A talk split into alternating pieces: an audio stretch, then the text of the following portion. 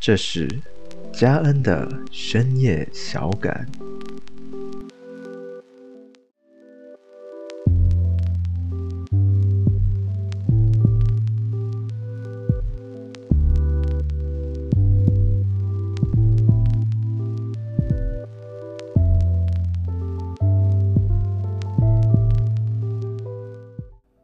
There's a saying try to walk in someone else's shoes. I think it's neither right nor wrong, just it may need a little bit more elaboration or explanation. For me, why not? I could try. I could try to walk in your shoes, in his shoes, in her shoes, and in anyone's shoes. However, if those shoes didn't fit me at all, don't you freaking dare force them to me. Nobody can do so. I will either throw them away or I'll just use those shoes to slap you in the face hard. Try to walk in someone else's shoes. 中文的话，我可以翻译作换位思考。 那我觉得这是我们每个人都应该做的，或者说应该尝试去做的，就是要站在别人的角度思考，就是要学习如何将心比心。我们都是独特的个体嘛，所以呢，每一个人的经历都不同，但是我们也许哦，有着与其他人相似、类似或者很接近的体验、体会或者经历。那我们也只能以这种相似、类似、相近的角度与自我理解，去揣测、去理解别人的感受。但是这种理解呢，又不是百分之百完全的理解。就好比我们去试穿一下对方的鞋子一样。在这里呢，我们可以把我们个别的脚比喻成是个别的个体，就是有着自己独特的性格、个性。还有自己的思想、成长背景等等的，而鞋子呢，就代表着我们人生中某段经历、某种体验或者感受。那我们每个人的脚的大小都不一样，有的呢，甚至连形状都会有一点不不同。但即便是脚的 size 一样。那鞋子的款式啊、颜色啊、功能啊等等有好多种，而且还有男女之分，所以呢，不是每一个人都能驾驭得了某一双鞋子。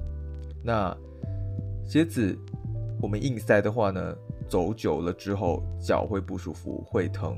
那鞋子搭配的不好，或许会被旁人取笑、嘲笑。那鞋子的款式驾驭不了啊，自己也会没有自信的穿。然后久了就会搁置一旁，鞋子对应的场合或者功能不对，自己穿了也会感觉到很别扭，到最后还是苦了自己。举个例子，比如要让我去过这某一个人的人生啊，要么就是驾轻就熟，要么就是完全 hold 不住。又比如我本身的经历，给不同的人来经历、来体验的话。或许他们就会有不一样的应对方式等等。那电视剧里也常说嘛，“民穷谋行富”，勉强是没有幸福的。所以呢，第一，自己的人生要自己选择，自己负责，选择自己认为最适合自己，让自己最自在、最能做自己的方式去生活，不要穿着别人的鞋子去过别人的生活，你会过得很辛苦的。第二呢，要多设身处地为他人着想，要多体谅别人，就是要试着从他们的角度看事情。但是如果真的始终无法理解他们的感受与想法，那也不要太过于纠结了。这也是我常提醒自己的。因此，总的来说，找对鞋子，走自己最自在的路吧。Originally raw. 原汁儿原味儿。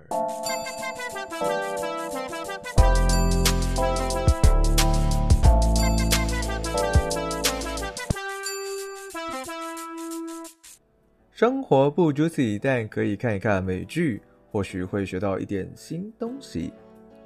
大家好，我是嘉恩，欢迎收听第二季第六集的 Originally Raw。那今天要聊一下美剧。虽然我觉得追剧啊、煲剧是挺占据时间的，但是看电视剧呢，已经成为了我一个习惯，而且是从小养成，并且很难以改掉的一个习惯。就是小时候会和妈妈一起追港剧，然后长大一些呢，就会看一些台湾偶像剧啊、日剧、韩剧的。到了大学时代，一直到现在，我反而追的更多的是美剧，而且我就是那种追了美剧之后，会有点回不去中文戏剧或者其他亚洲剧的一个状态。如果说我是剧迷的话，可能已经不够了吧？我觉得我用剧瘾会比较贴切，我自己就是那个上瘾的瘾。如果有一件事情是要我戒掉的话，我想有可能是看美剧吧。而且呢，我看剧现在的话，已经不只是单纯的娱乐消遣了。有的时候看剧会去留意一些事情，会去观察一些呃剧情，然后会有一些延伸的思考。那嗯，我喜欢美剧，你可以说我崇洋吧。可是我个人不那么认为，因为我会被美剧所吸引，是因为它的多元性。那在题材和主题方面的多元性呢，一直是我喜欢美剧的一个原因。再来就是它演员的多元性，就是它有不同种族，就是演一部美剧。那接下来呢，我也很佩服那个美剧的编剧，他们有编不完的能力，因为。美剧一般如果收视率不错的话，他们就是一季接着一季的拍。虽然有的剧呢到后面就是已经在瞎编了，在瞎掰了，但是就会很期待，就是看这个剧，看你怎么掰下去的那种一个看剧的状态。再来呢，美剧，呃，有的时候会与呃时事结合，那最常见的就是与节日结合，比如圣诞节啊、Halloween 啊等等的。那像上一季的《The Good Doctor》，他们就有拍了两集关于 COVID-19 的，所以我就觉得这样的一种结合，就是剧情与时事的一个结合，是挺不一样的，就是挺佩服他们有这样的一个编剧的能力。就是因为这些原因，所以我个人会觉得。美剧的话会更贴近现实，更贴近我们的生活。再从那个美剧的季度模式，也就是 season 的这个模式来看，它就是一季接着一季的拍摄下去，这就很像人生啊，它是不间断，是一直延续下去的。它不像中港台日韩剧或者其他的那个亚洲剧，他们已经制作完成了一套。就是有一个完整的一部电视剧，呃，可能二十集啊、三十集、五十集、七十集等等的，反正就是已经有完整的一部，而且播完了这一整部电视剧的故事呢，基本就结束了，未必会有第二部、第三部、第四部的。而且哦，像这些亚洲剧呢，通常最后一集哦，都是会有一个比较圆满的大结局。而且最最最常见的就是从以前到现在，最最常见的就是男女主角到最后可能会在一起，呃，然后可能结婚生子，反正就是有一种阖家欢乐的那种气氛、那种感觉。但是来到美剧呢就不一样了，首先它当然取决于呃它的收视率。这样才能决定它是否会有后续的第二季啊、第三季、第四季等等的。而且美剧呢有一个比较不一样的模式，就是演员可以在就是剧情发展的任何一个节点上，就是加入或者退出啊。比如主角呢，他可以转成配角，然后配角也可以晋升为主角，就看剧情怎么发展。呃。像在感情的剧情上呢，主角或者配角他们是可以会有像是谈恋爱啊，然后结婚的一些剧情，但是就不会停在那里，他还会继续呃，把故事编下去，可能结了婚生小孩，或者结了婚离婚，或者结了婚生小孩，但是又面对到离婚的问题，反正就会有很多后续的故事。也因为这样，美剧这样的一个形式或者模式，它就对我来说非常贴近真实的人生，因为进进出出自己的人生。的人，或者与自己的故事有交错的人呢，是有好多好多的，比如家人啊、朋友啊、同事或同学，然后爱人、敌人、陌生人等等的，来来去去的人太多了。有的呢，从陌生人变成了熟人，呃，有的从熟人变成了陌生人，那他就不会像那些中港台或者其他的亚洲剧呢。就是，呃，男女主角走到了一起，结了婚，生小孩，然后故事就停在那里，这是一个圆满的、快乐的大结局了。我觉得它更应该像是美剧这样，就是一直的编下去，然后会有很多后续的故事与发展。其实，关于我喜欢美剧的原因，或者我喜欢美剧的哪些元素，我在。之前就是以前的 podcast 里有讲过一集，而这一集要讲的呢，是我呃追了那么多美剧之后所观察到的一些中西文化上的差异，就是我们华人与老外他们之间的差异呢，呃，就会觉得这样的差异是否能套用在东方社会的生活上，至少是我的生活上了。我常常觉得中西文化呢有点像阴和阳，那在这两个文化里的一些元素啊，我觉得是啊有蛮有互补作用的。像我本身是一个华人，然后出生在一个华人的家庭里，所以呢，周遭的环境可以说是蛮典型的东方文化的一个环境。然后随着时间，就越长大越经历了一些事情。那在这期间呢，我接触了美剧，追了很多很多美剧，也试图由美剧从美剧来看，去了解他们就是西方人的生活与文化。虽然到现在我不能说百分百的，就是完全的理解，而且呢，我也不完全赞同或接受他们的某些理念，呃，与文化，特别像是在这个 COVID-19 的一个时间里。就是就觉得他们把人权啊、自由看得比健康还重要的那个呃想法，我是不太买单的。就是不太买单他们对自由这样的一个崇尚的一个想法。所以呢，我认为我是那种希望在两种文化之间找到平衡感的一个人，因为我觉得有些西方文化里的元素啊。如果适当或适量的套用在东方社会或生活里的话，也许会有一些调和的作用。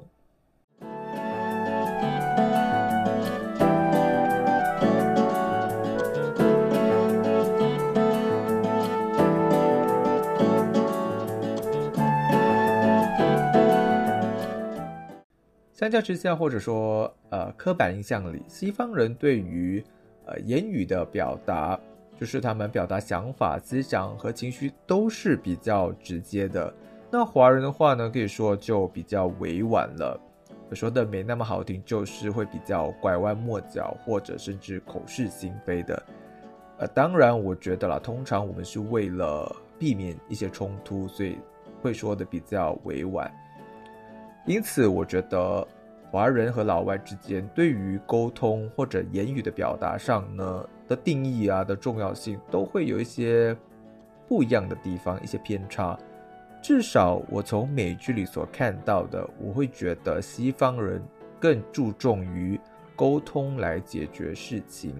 比如说，呃，一对情侣或者一对夫妻，他们面临到了一些问题，他们就会去找 couples therapy。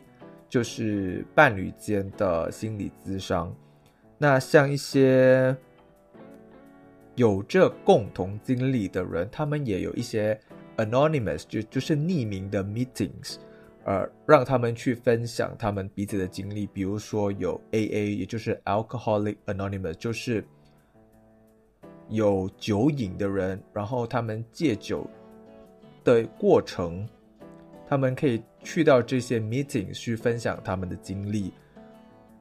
又比如一些 PTSD，就是呃心理创伤后遗症的呃人呢，他们也可以到呃特定的。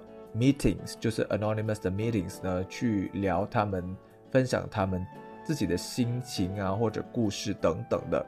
像这样的剧情呢，是很少很少在亚洲剧出现的，而且在我周遭的生活里呢，也比较难遇到这样关于心理咨商啊，或者 therapy 等等之类的东西。那为什么要先提一下关于华人和西方人？言语上表达的差异呢？呃，因为这一集要聊的就是跟言语有关，而且主要 focus 在我们人生的两件大事，一个是喜事，另外一个就是丧事。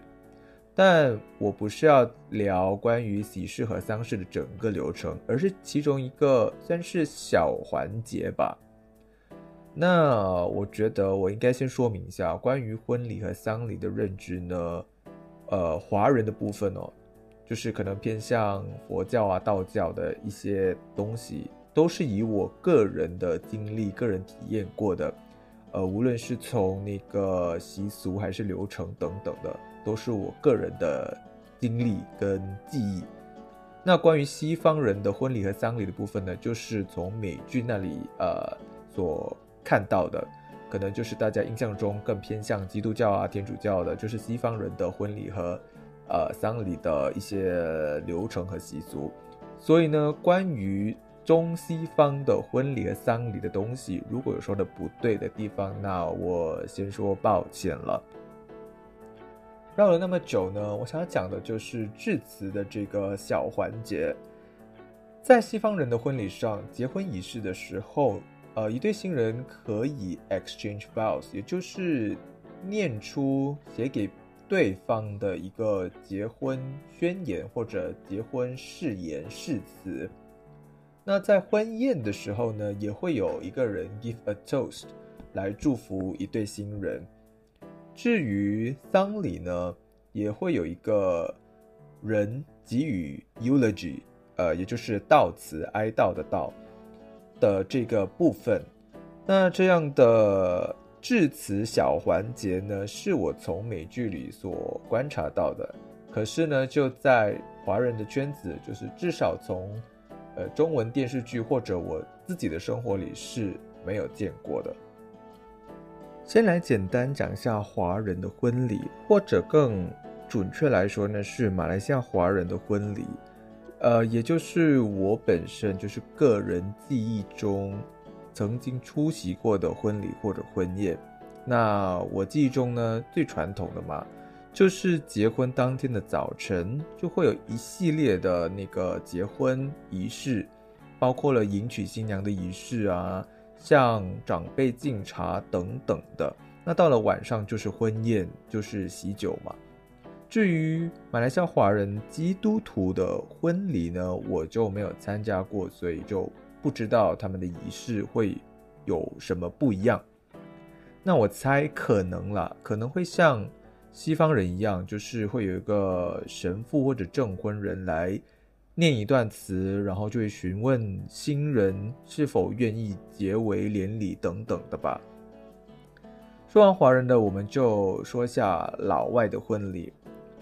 呃，虽然我不确定是不是每一对新人都会这么做，或者每一场婚礼都有，至少我所看到的，就是从美剧上看到的呢，就是神父或者证婚人在询问新人是否愿意之前呢，他们会有一个一小段的时间啦，就是。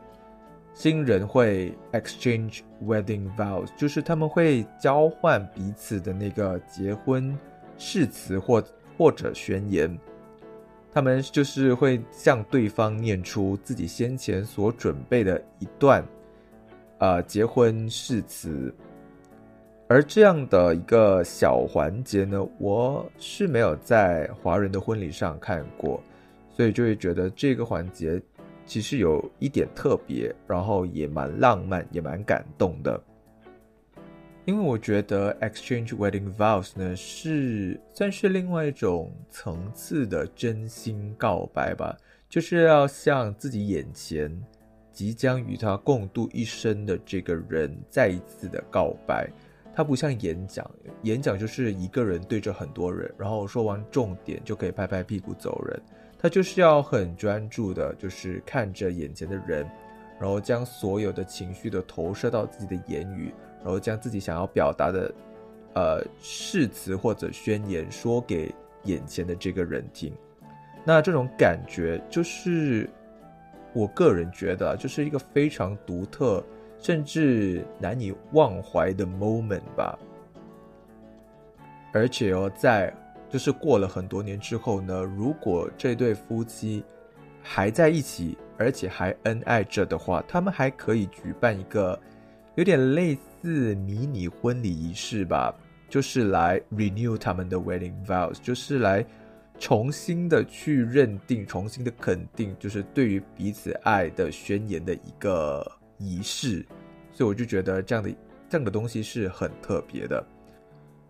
说了婚礼或结婚仪式上的，还有一个呢，就是西方人的婚宴上也会有一个小环节，就是 toast，就是会有一个人 give a toast。那这个人呢，一般是至亲，像兄弟姐妹啊，或者父母。他们会给一一段的小致辞，就是说说关于新人的事情的故事，然后结束之前呢，就会让在场的嘉宾一起举杯为新人敬酒，然后献上祝福。呃，如果有的选择，如果是给我的话呢，我会比较喜欢这样的感觉，就是比较静态的去比较。我个人啊，就是觉得很唯美的方式呢，来接收大家的祝福，就不像华人的婚宴，就是到了一个时间点，新人就要一桌接着一桌的去向嘉宾们敬酒，然后就是热热闹闹的那种。因为我感觉那样的方式，就是以一个曾经出席过婚宴的人，就是旁观者的一个角度来看的话，我觉得那样的。并没有特别真诚真心的接收到大家的祝福，这只是我个人的感觉了。而且，其实我个人就是还蛮希望自己结婚的时候呢，就是会有像我之前说的，就是 exchange wedding vows，就是交换结婚誓词、结婚宣言的那个环节，就是我想。将自己对爱人的爱，还有与他未来的展望，以言语的方式向他表达出来。而且更希望多年以后，如果我和我的爱人还在一起的话，我们还可以 renew 我们的 wedding vows。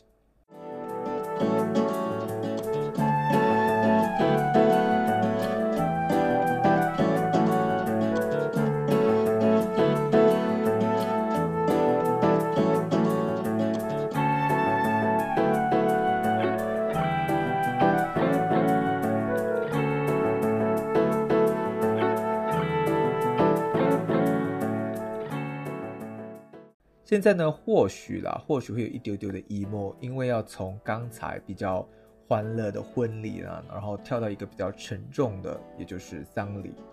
而且呢，我本身也有切身的经历，也就是我爸爸的丧礼。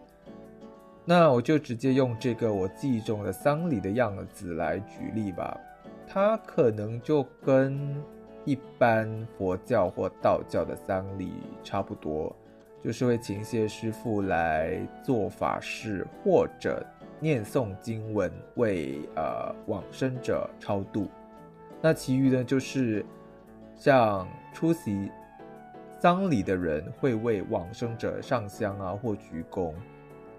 至于西方人的丧礼呢，我从美剧上所看到的，它就会有一个致辞的小环节。那这个环节呢，一般是由至亲或者对于这个往生者很熟悉、很要好、很重要的一个朋友来献上 eulogy，也就是悼词、哀悼的悼。那 eulogy 呢，通常内容里面会讲述着与呃往生者是怎么认识啊，然后往生者生前是怎么样的一个人，然后。也可以提起与就是往生者在生前发生过的一段回忆啊，或一段对话。那通常回忆呢，可以是有趣的。那有时候有提到了这些比较有趣的那个回忆的时候的经历的时候，就会引发一些笑点。那那气氛也会比较缓和。而且我觉得那样的一个情况哦，它不是一个不尊敬往生者或者不尊重场合的一个氛围。我觉得那是可被允许的，因为他不是在说笑话，他是在分享一段，呃，他与往生者生前所经历过的一段有趣的经历或者回忆。那这就说明了他是真实的认识这个人，认识往生者。而且真真切切的与这个往生者有接触过，而其他亲戚朋友或者出席丧礼的人呢，只要是认识往生者的，他们也许就会有一些共鸣，他们就知道这个人他生前就是这个样子，就是这样的性格，就是能透过悼词来知道，就是往生者生前，呃，他可以是一个被。被人爱戴啊，被人疼爱、被人尊敬、被人爱的一个人。所以呢，从这些美剧里关于丧礼的剧情，就会让我不禁的想起，就是回想当时爸爸的丧礼，如果有一位爸爸的挚友或者至亲来献上一段悼词，就是分享与爸爸经历过的一些事情啊，一些回忆啊。我可能会感到很欣慰吧，因为毕竟我认识爸爸的样子和他们认识爸爸的样子可能是不一样的。就是我眼中的爸爸和他们眼中的爸爸是，就是爸爸有好多面，就会觉得可能透过悼词就会让我感觉到爸爸的人生是充满故事与回忆，然后。这些故事与回忆呢，不只是与家人的，也是与他很多不同朋友的故事与回忆。那如果当时有这样的一个环节，至少我可以知道，就是听到有人会聊起他，因为毕竟在丧礼结束之后，就是时间过得越久，就不会再有人刻意的聊起爸爸了。这让我就会偶尔啦，会想起，就是觉得是不是只剩下妈妈、两个妹妹和我，就是依然的会想想念他，会聊起他，是不是其他人呢已经遗忘了爸爸？就是会有这样的一个感觉。可是同时，我也知道是人之常情啦，就是可以理解的。好吧。关于婚礼和丧礼上的这个致辞小环节呢，我也讲的差不多了。我觉得这样的环节呢，看起来很小，就像一个仪式中的小点缀而已。可是它还是有它的作用的。可能我们东方社会的人呢，没有体验过，所以就没有办法体会其中的微妙之处。因此哦。我更觉得东方社会应该要多一点这样的环节，就是要把这个致辞的环节呢套用在我们的生活当中。我们亚洲人、东方社会的人、华人，就是说的太少，说的白一点呢，就是在言语表达上呢比较欠缺，比较不擅长吧。我个人会觉得。嗯，用文字以言语的方式，好好的表达想法、思想和情绪呢，是一种很美妙的感觉。就比如，我特别喜欢婚礼上 exchange wedding vows 的那个环节，就是能向爱人表达自己爱的誓词、爱的宣言啊。比起那些象征性的仪式，我个人会认为，exchange wedding vows 才是真正感受婚礼意义的一个重要的 moment。那对于丧礼也是如此，就是透过悼词来更加认识往生者的一些故事。OK，那这一集就聊到这里了。